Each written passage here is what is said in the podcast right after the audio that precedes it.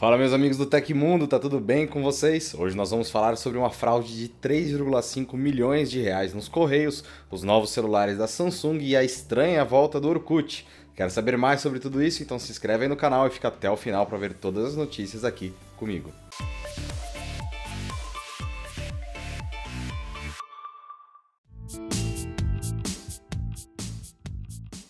Polícia Federal encontrou na manhã de ontem cerca de 3,5 milhões de reais na casa de um empresário do Rio de Janeiro que estaria envolvido em um sistema de fraudes nos Correios, que causou um prejuízo de 94 milhões de reais à estatal. A ação é parte da segunda fase da Operação Postal Off, que teve início no final de 2018 em Santa Catarina. O empresário que não foi identificado era responsável por algumas agências franqueadas dos Correios, ligadas ao núcleo empresarial da organização criminosa que foi investigada na primeira fase da operação. Segundo a Polícia Federal, a organização subfaturava valores da estatal e desviava importantes clientes para si própria. A organização ainda fazia com que grandes cargas fossem distribuídas sem faturamento ou com faturamento muito inferior ao devido. Na primeira fase da Postal Office, 55 milhões foram recuperados com a prisão do ex-deputado federal Índio da Costa, que também se envolveu no esquema. Agora, os criminosos responderão por crimes como corrupção passiva e ativa, estelionato, violação de sigilo funcional e formação de organização criminosa. O Orkut voltou a figurar entre os assuntos mais comentados do Brasil. O motivo seria um suposto retorno da famosa rede social, mas trata-se apenas de um site desenvolvido por um fã da plataforma. A interface é a mesma usada pela rede dos anos 2000. Após passar pela tela de login, é possível ver até mesmo as famigeradas comunidades. Ao acessar o site orkut.br.com, uma mensagem alerta que a página não tem vínculo com o Google e não é a mesma que o orkut.com. Isso significa que, apesar da sensação de nostalgia, não existe qualquer garantia de segurança durante o uso. De acordo com o criador do site, a ideia é homenagear a antiga rede social, usando as mesmas ferramentas e o design da página original. Desenvolvido pelo brasileiro Murilo Fagá, o novo Orkut também tem uma versão mobile disponível para Android na Play Store. No aplicativo é possível adicionar amigos, enviar depoimentos, criar e participar de comunidades, entre outras ações já conhecidas dos antigos usuários.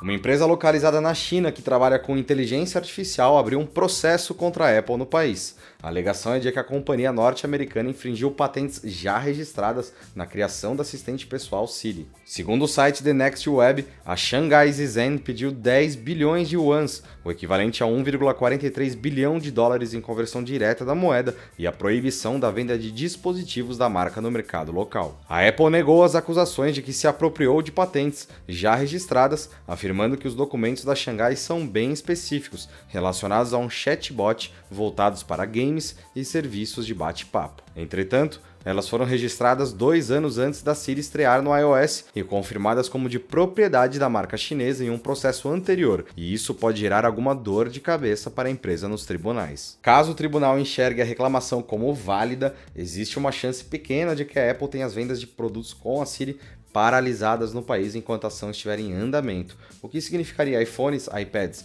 e outros dispositivos congelados no país. Tanto do ponto de vista comercial quanto no ideológico, a imagem da empresa na China já não é das melhores.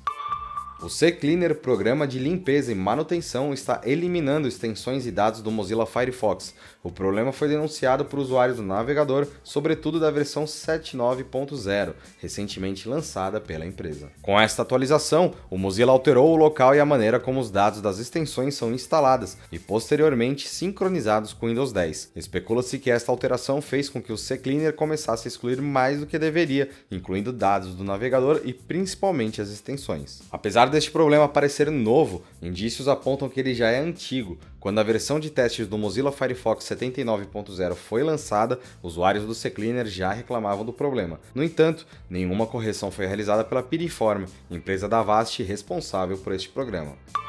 Nesta quarta-feira, a Samsung realizou seu tradicional evento Unpacked e revelou uma série de novos aparelhos da família Galaxy. As novidades incluem o Galaxy Note 20, Note 20 Ultra, Tab S7, Tab S7 Plus, Watch 3 e os fones de ouvido Buds Live. Durante a apresentação, muitos rumores sobre os dispositivos premium foram confirmados. Um dos grandes atrativos da linha Galaxy Note chega com melhorias. A S Pen teve sua latência reduzida em quase 80%, demorando cerca de 9 milissegundos entre o toque na tela e a resposta visual. Os comandos por gestos também foram aprimorados no Note 20 e agora trazem mais opções. Ambos os modelos, Ultra e Note 20, já chegam prontos para trabalhar com as redes 5G e Wi-Fi 6. O Galaxy Note 20, que seria o smartphone mais simples dentre os integrantes da família de flagships da Samsung, chega com tela AMOLED de 6,7 polegadas. A taxa de atualização de até 120 Hz se adapta de acordo com o tipo de conteúdo que está sendo exibido, reduzindo em casos que exigem menos dinamismo e aumentando em jogos, por exemplo. Já o porradeiro da família é o Galaxy Note 20 Ultra, com opções de 8GB e 12GB de RAM. O Galaxy Note 20 Ultra ainda pode ser encontrado em versões com 128GB,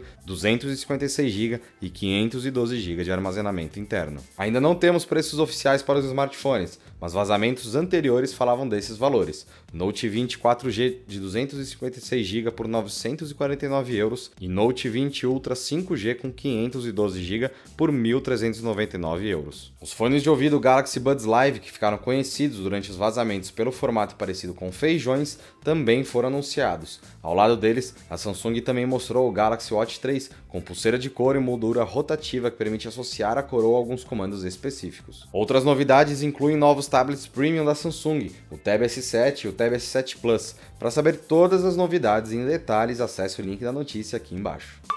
Aconteceu na história da tecnologia. Em 5 de agosto de 1858, após quatro tentativas fracassadas, o comerciante americano Cyrus Westfield conseguiu concluir o primeiro cabo telegráfico transatlântico de sucesso. Concluído aproximadamente dois meses após o início da construção, o cabo só ficou operacional por pouco mais de um mês. No entanto, esse cabo provou a viabilidade das comunicações transatlânticas e Cyrus Westfield levantou novos fundos para concluir a primeira linha permanente de telégrafo em 1866.